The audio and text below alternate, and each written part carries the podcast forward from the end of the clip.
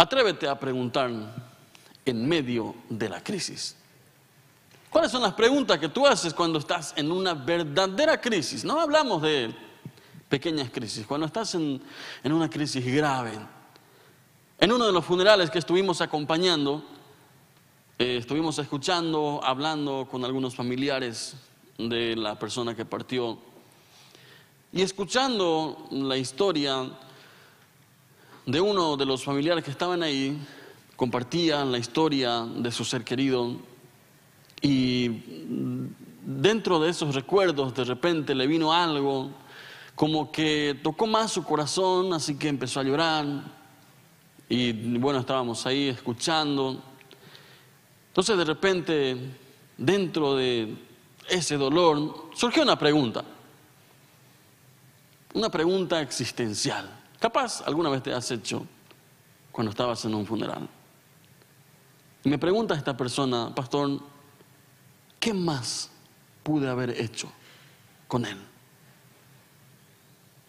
¿Qué más pude haber hecho con él o por él? Pero que en medio de esa crisis generalmente viene, una, viene la, la, la carga en uno de ¿por qué no aproveché mejor el tiempo? ¿Por qué no hice esto? ¿Por qué no hice aquello? Preguntas que en esos momentos no tienen respuestas. Preguntas que en medio de esas crisis muchas veces no tienen respuesta, simplemente hay que escucharlo. Pero esta persona una y otra vez me preguntaba, pastor, respóndeme, por favor. ¿Qué más pude haber hecho con él? ¿Qué más? ¿Qué más? Tenía un peso en su corazón. ¿Cuáles son las preguntas que hacemos cuando estamos en una crisis? ¿O cuál es tu hábito cuando atraviesas por una crisis? ¿Cómo reaccionas? ¿Cuáles son las palabras que usas cuando estás en una crisis? Les invito a que leamos juntos una historia narrada de una persona o de varias personas que estaban en una crisis terrible. Les invito a que abran su Biblia en el libro de Hechos capítulo 16 y vamos a leer juntos. Hechos capítulo 16, una historia apasionante, una historia para aquellos que les gustan las películas de acción y mucha acción. Entonces, este es uno de esos en donde no hay tiempo para aburrirse. Una historia donde una pregunta marcó la diferencia. Y vamos a empezar en el versículo 11, leyendo juntos, libro de Hechos, capítulo 16. Versículo 11 dice, salpando pues de Troas, vinimos un rumbo directo a Samotracia y el día siguiente a Neápolis. Y de allí a Filipos, que es la primera ciudad de la provincia de Macedonia y una colonia. Y estuvimos en aquella ciudad algunos días. Y un día de reposo salimos fuera de la puerta, junto al río, donde solía hacerse la oración, y sentándonos hablamos a las mujeres que se habían reunido. Entonces una mujer llamada Lidia, vendedora de púrpura de la ciudad de Tiatira, que adoraba a Dios, estaba oyendo y el Señor abrió el corazón de ella para que estuviese atenta a lo que Pablo decía. Y cuando fue bautizada y su familia nos rogó diciendo, si habéis juzgado que yo sea fiel al Señor, entren en mi casa y posen. Y nos obligó a quedarnos. Aconteció que mientras íbamos a la oración, nos salió al encuentro una muchacha que tenía espíritu de adivinación, la cual daba gran ganancia a sus amos adivinando. Esta, siguiendo a Pablo y a nosotros, daba voces diciendo, estos hombres son siervos del Dios Altísimo quienes os anuncian el camino de salvación. Y esto lo hacía por muchos días, más desagradando ya a Pablo, este se volvió y dijo al Espíritu, te mando en el nombre de Jesucristo que salgas de ella. Y salió en aquella misma hora. Pero viendo sus amos que había salido la esperanza de su ganancia, prendieron a Pablo y a Silas y los trajeron al foro ante las autoridades. Y presentándolos a los magistrados dijeron, estos hombres siendo judíos alborotan nuestra ciudad y enseñan costumbres que no nos es lícito recibir ni hacer, pues somos romanos. Y se agolpó el pueblo contra ellos y los magistrados, rasgándole las ropas, ordenaron azotarles con varas. Después de haberles azotado mucho, los echaron en la cárcel, mandando al carcelero que los guardase con seguridad el cual recibido este mandato los metió en el calabozo de más adentro y les aseguró los pies en el cepo. Pero a medianoche Orando Pablo y Silas cantaban himnos como los que cantamos hace rato. Eres Dios eterno a las 12 de la noche. ¿sí? No, probablemente eran otros himnos, pero era un himno. Cantaban himnos a Dios y los presos los oían. Entonces sobrevino de repente un gran terremoto, de tal manera que los cimientos de la cárcel se sacudían y al instante se abrieron todas las puertas y las cadenas de todos se soltaron. Despertando el carcelero y viendo abiertas las puertas de la cárcel, sacó la espada y se iba a matar, pensando que los presos habían huido. Mas Pablo clamó a gran voz diciendo, no te hagas ningún mal, pues todos estamos aquí. Entonces él, pidiendo luz, se precipitó adentro y temblando se postró a los pies de Pablo y de Silas y sacándolo les dijo, señores, ¿qué debo hacer para ser salvo? Ellos dijeron, cree en el Señor Jesucristo y serás salvo, tú y tu casa. Y le hablaron la palabra del Señor a él y a todos los que estaban en su casa. Y él, tomándolos en aquella misma hora de la noche, les lavó las heridas y enseguida se bautizó con todos los suyos. Una historia apasionante. Imagínense ustedes algunos versículos antes, para entender el contexto, unos versículos antes, Pablo y Silas tenían la misión de ir a otro lugar. Habían pensado ir a predicar a otro lugar. Entonces dice, el Espíritu Santo les llevó a ellos por otro camino, o sea, les dirigió camino a Filipos. Ellos querían ir a otro lugar, pero el Espíritu Santo intervino les habló de que no vayan por ese camino y les envió por Filipos. Vaya lo que les esperaba en Filipos. Vaya regalito que les esperaba en Filipos. No porque hicieron algo malo, sino que ellos estaban predicando, estaban haciendo la obra del Señor y entre esos hicieron una liberación de una chica que necesitaba, que estaba gritando todos los días detrás de Pablo. Entonces en uno de esos, al hacer la liberación, pierden plata los que explotaban literalmente a esta chica, así que se enojan y le meten en la cárcel. Y tú que te quejas muchas veces porque alguien no recibió tu prédica. Ni en la cárcel no te metieron por predicar. ¿ah? Muchos intentan predicar una vez y vienen y me dicen, pastor, ya no, ya no hablo más, porque cuando le hablé no me escuchó. Una vez dos veces, tres veces, cuatro veces, hasta que te grite ahí que no quieren escucharte más. Entonces le pones una música. ¿ah? Algo. Dice Pablo y Silas estaban haciendo la obra y en eso reciben algo. Estaban dentro de la misión, así que ahí aparece un personaje muy especial. Entendemos que este hombre que hizo esta pregunta, Señor, ¿qué debo hacer para ser salvo? un carcelero. De repente Dios tenía un plan con un carcelero. Dios tenía sus ojos puestos en un carcelero. Imagínense ustedes, un trabajo que no era muy especial. Es más, tenía un seguro de vida. El seguro de vida decía, si se te pierde uno de tus protegidos, tú pagas con tu vida. Eso era su seguro de vida. No era, no era plata, no era nada. Era si pierdes a uno de los que están contigo, te eliminamos así de simple. ¿Cuántos quieren un trabajo así? Así que a partir de mañana, hermano mío, deje de quejarse de su trabajo. Agradece por el trabajo que tienes. Estos guardias, que, este guardia que nombra aquí, si él perdía, si él, uno de ellos se le perdía, él pagaba con su vida. Así que aquí aparece personaje muy especial, un carcelero quien Dios eligió para llevarle el mensaje. Entendemos que este hombre estaba en una profundidad increíble de oscuridad. Su mundo estaba sin esperanzas y escasa visión de su futuro. ¿Qué iba a esperar él en el fondo de la cárcel? ¿Qué podía cambiar en su entorno? Siendo cuidador, siendo una persona que está en el fondo, en la oscuridad, casi nadie le veía, casi nadie le conocía. Es más, probablemente muchos de los que estuvieron con él en la cárcel le tenían en el ojo, el día que salga, me encontraré contigo. O wow que no se da esas cosas en la cárcel. Algún día yo te conozco, algún día. ¿ah?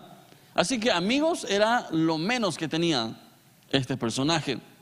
Pero él hizo una pregunta valiosa para todo pecador que necesita cambiar su entorno. ¿Qué debo hacer para ser salvo?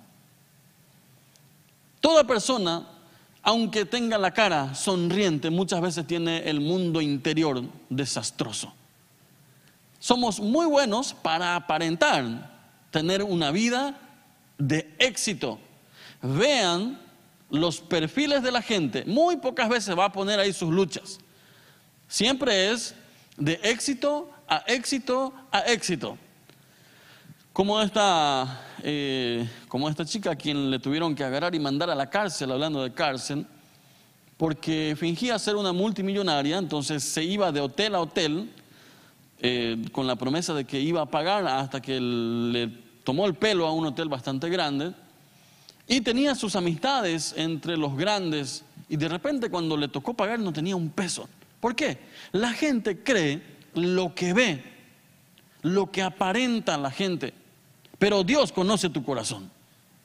Y Dios quiere cambiarte desde dentro para afuera, para que cuando te rías, te rías con estilo para que cuando estés feliz puedas impactar a otros. ¿Vieron que da gusto estar al lado de una persona feliz?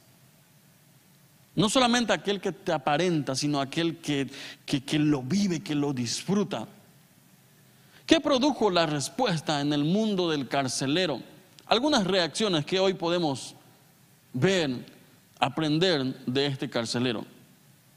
En primer lugar, desarrolló una sensibilidad espiritual. ¿Por qué?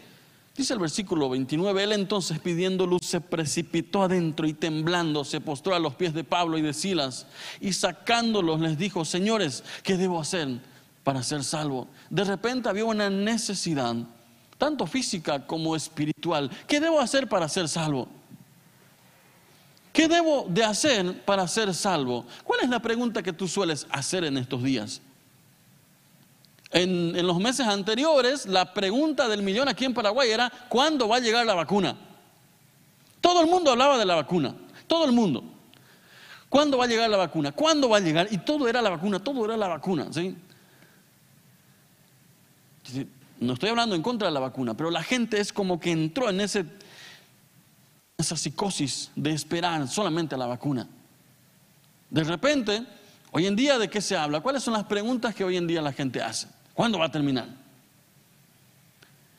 O si no, la pregunta célebre es, ¿ya te vacunaste? ¿Ah?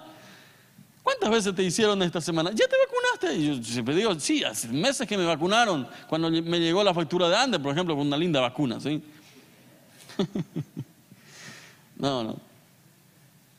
Dice, desarrolló una sensibilidad espiritual. De repente el carcelero le dice, ¿qué debo hacer para ser salvo? Sintió la necesidad. No es suficiente por como yo estoy, necesito algo más. Y pregunta a Pablo, ¿qué debo hacer para ser salvo? En segundo lugar, cambió su perspectiva acerca de la vida y el trabajo. Un cantante muy conocido, no sé hoy en día qué tan conocido es, pero en mi época era muy conocido, Pablo Olivares, capaz muchos conocen su historia. Muchacho de la iglesia, músico, se rebeló y se fue al mundo, rockero, estaba haciendo su gira por el mundo y creo que estaba en México, me acuerdo bien dónde, pero en algún país, muy lejos de, Dios, pero su mamá siempre oraba por, por él. En un día sintió la necesidad de orar por él con un grupo, estaban orando y a él le secuestran. Un grupo le lleva secuestrado. Entonces cuando están eh, por soltarle, viene el secuestrador y pone una pistola en su cabeza y le dice, ¿tú crees en Dios?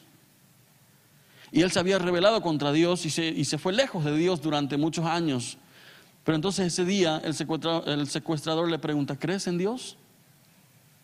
Y él apenas dice, sí creo, porque él, él se había considerado, declarado ateo. ¿sí? Y él dice, sí creo. Entonces el, el secuestrador le dice, si me hubieses dicho que no, te iba a matar hoy. Pero porque me dijiste que sí, te dejo ir. ¿Cuál es el sentido de su vida a partir de ahí? Cambió radicalmente. Así como el carcelero este cambió su perspectiva acerca de la vida y el trabajo. De repente ya se acerca a Pablo y a Silas y empieza a hacer cosas que antes probablemente en la vida hubiese hecho, como cuidar de un carcelero. En tercer lugar, restauró el mundo de su familia, trayendo ahora esperanza de salvación para aquellos que le rodeaban. Dice, ellos dijeron, cree en el Señor Jesucristo y serás salvo tú y tu casa, no solamente tú. Y le hablaron la palabra del Señor a él y a todos los que estaban en su casa. Y él, tomándolos en aquella misma hora de la noche, les lavó las heridas y enseguida se bautizó él con todos los suyos. El domingo pasado estuvimos celebrando el bautismo. Para aquellos que no vieron, pueden ver la repetición, como dijo Gildor. Cambió, algo cambió en esta persona. Enseguida él toma una decisión. No solamente me voy a quedar yo con la bendición, voy a ir por los míos. Dios no solamente te llamó a ti, llamó a tu familia también. Llamó a tus hijos, llamó a los tuyos, llamó a aquellos que te rodean. Deja de ser egoísta, predica a los tuyos. Cuando estés con ellos, dice pastor, pero es muy difícil, no me escuchan. Dios te va a dar la oportunidad. Que no sea en la cárcel nomás. ¿eh? No esperes la cárcel para predicar a los tuyos. Dios va a usar tu vida para con los tuyos. En cuarto lugar, restauró sus relaciones con los demás, mostrando sensibilidad ante la desgracia de otros. Dice, en aquella misma hora les lavó las heridas y enseguida se bautizó. Y les llevó en su casa a ofrecerle comida inclusive.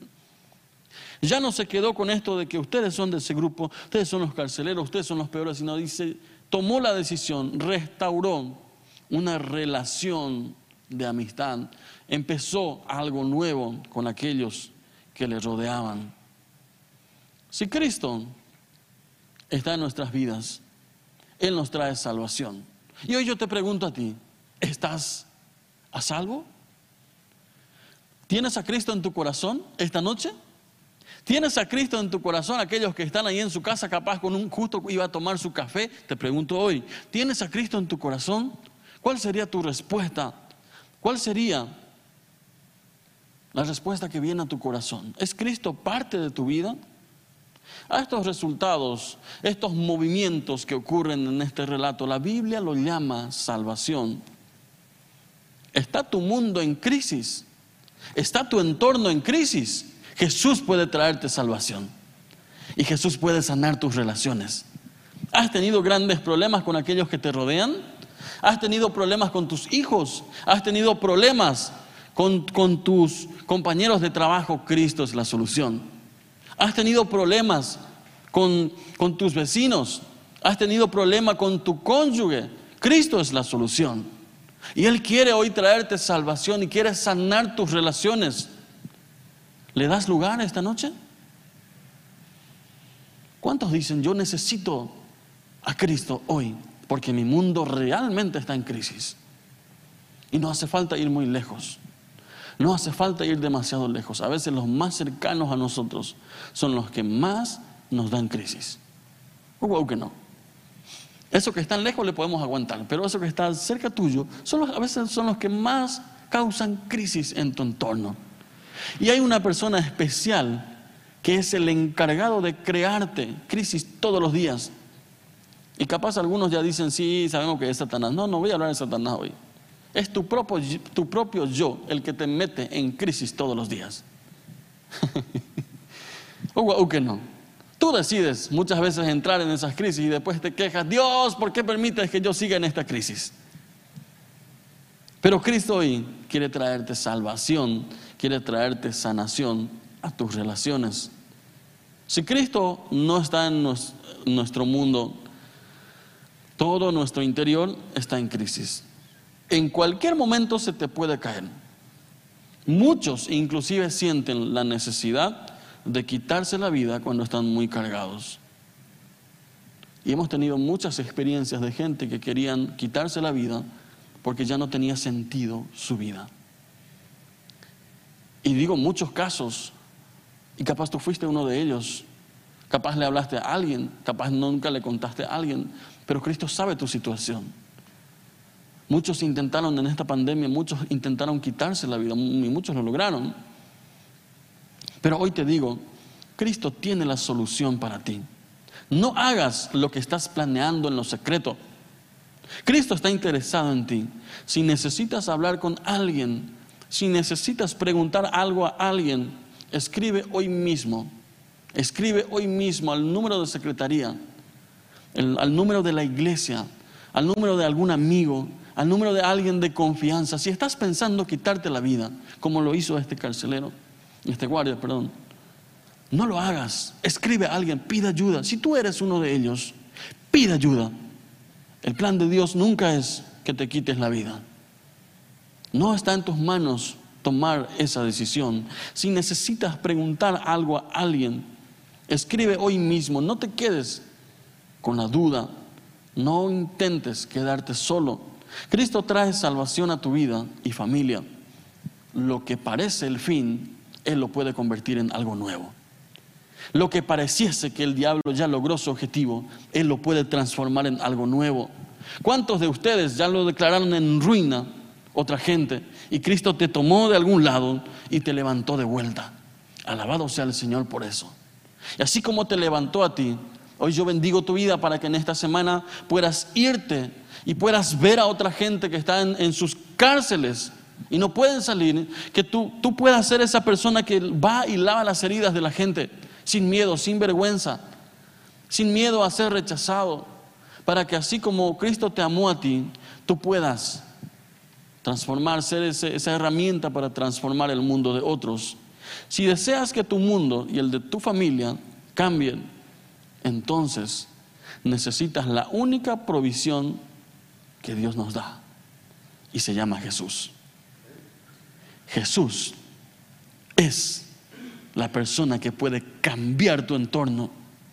Jesús es el encargado de transformar aún tu economía esta noche si le das lugar.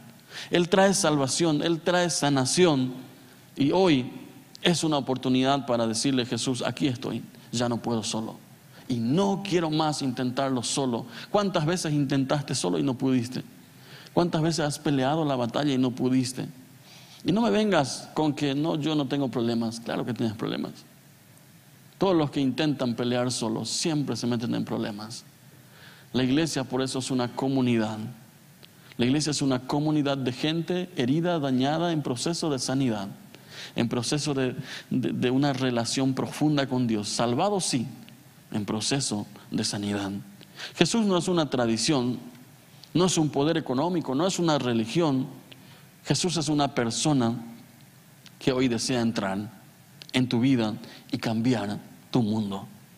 Ven a Él hoy y la promesa de Dios es que también los tuyos recibirán salvación. Tú decides y tus hijos recibirán esa bendición a través tuyo. Tú decides hoy cambiar tu generación. Yo siempre agradezco a mi papá a mi mamá que aún de borrachos se fueron a una campaña evangelística hace 36 años atrás. Y ahí ellos tomaron la decisión. Y muchos decían, no, este está borracho, él no sabe lo que hace. Pero Jesús tomó en serio la decisión de aquel hombre de ponerse en público y decir, yo acepto a Jesús en mi corazón, estando borracho.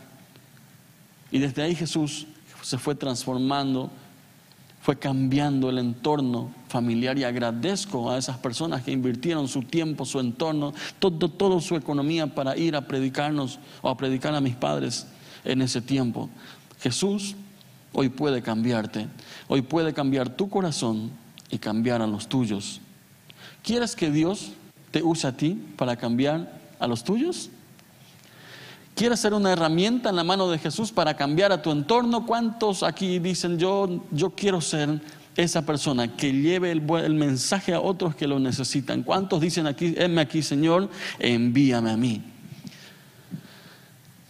¿Cuántos de aquellos que nos ven en las redes están diciendo en su casa, Señor, heme aquí?